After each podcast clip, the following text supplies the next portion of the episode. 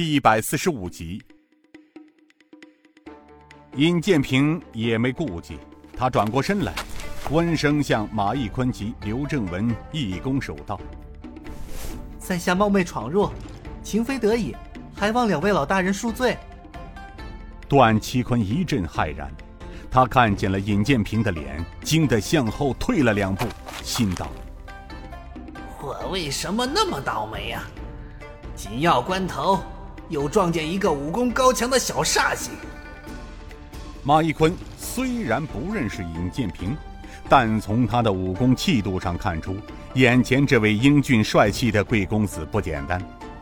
他笑笑道：“公子客气了。”接着，他笑着对东国雄道：“哎呦，东老英雄，因府上有事，未能远迎各位英雄，失礼了，失礼了。”东国雄朗声道：“ 情非得已，冒昧闯入，恕罪，恕罪呀！请马老庄主把家人撤下去吧，这里有少令主和我们在就可以了。还请马老庄主打开大门呢。”马一坤点了点头，轻声道。大家都下去吧，没事了。马管家，打开中门，让他们进来。是庄主。马管家应声而去。马府的所有丫鬟公子都退出了大厅，唯有两位小姐未走，一双凤目射向了尹建平，芳心不静。就在马管家出去一会儿，只见天王星大步走进来，身后跟着几个地方官和八个侍卫。几个地方官进来之后，他们看了大厅上的段其坤等人一眼，又扭过头道：“晋江知府陈书恒拜见特使大人。”知州刘同、赵雄云参见特使大人。话刚一出口，众人默然了，就连段其坤内心也是一震。他早就从太师那里听说，皇上秘密地派出一名特使，代天巡视。此人持有晋南王白虎令，有先斩后奏之权，可辖制各省督府衙门任免。难道此人是他？段其坤越发肯定，就是眼前这身穿裘皮大衣的年轻人。尹建平慢慢转过身，看向跪在地上的知府等人，沉声道：“你就是现任知府陈书恒，陈大人。”下官正是。不知特使大人驾临晋江，下官等人有失远迎，请特使大人恕罪。陈大人，是你调集官兵围住马府的吗？你们要干什么？虽然尹建平的问话很轻，但知府和另外两人似被惊雷般的镇住了。陈知府支支吾吾的道：“呃，这个。”这是朝廷太师给下官下的密令，说要下官派兵围住马府，援助段统领到马府擒拿侵犯刘正文。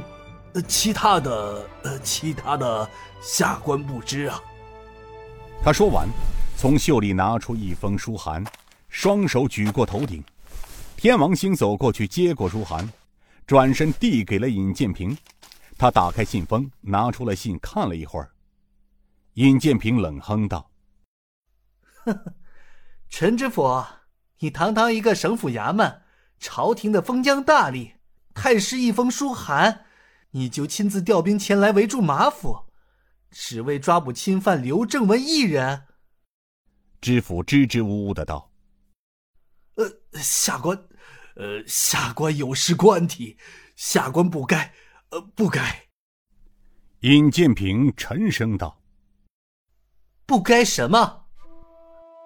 知府道：“呃，下官等人不该做事如此轻率，下官知错，请特使大人责罚。”尹建平长叹一声道：“唉，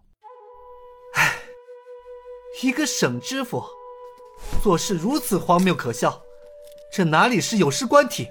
真是糊涂至极！算了，你自己递折子向皇上和晋王请罪吧。都起来吧。知府三人道：“下官下官遵命，谢谢特使大人。大人。”尹建平道：“赵都头，属下在。你即刻出去传令，不得扰民，不得伤及无辜。从现在起，把住所有进入翠绿庄的各个路口，只准进，不准出。违令者，杀无赦。属下遵命。”赵都统说完，领命转身而去。东国雄笑着对知府说道：“陈知府，烦你委屈一下啊，带着你的人到外面先候着。若是没有特使令，不得擅自进来。”陈知府道：“遵命，下官告退。”他临走时狠狠地看了段其坤一眼。转身带着几个人出了大厅，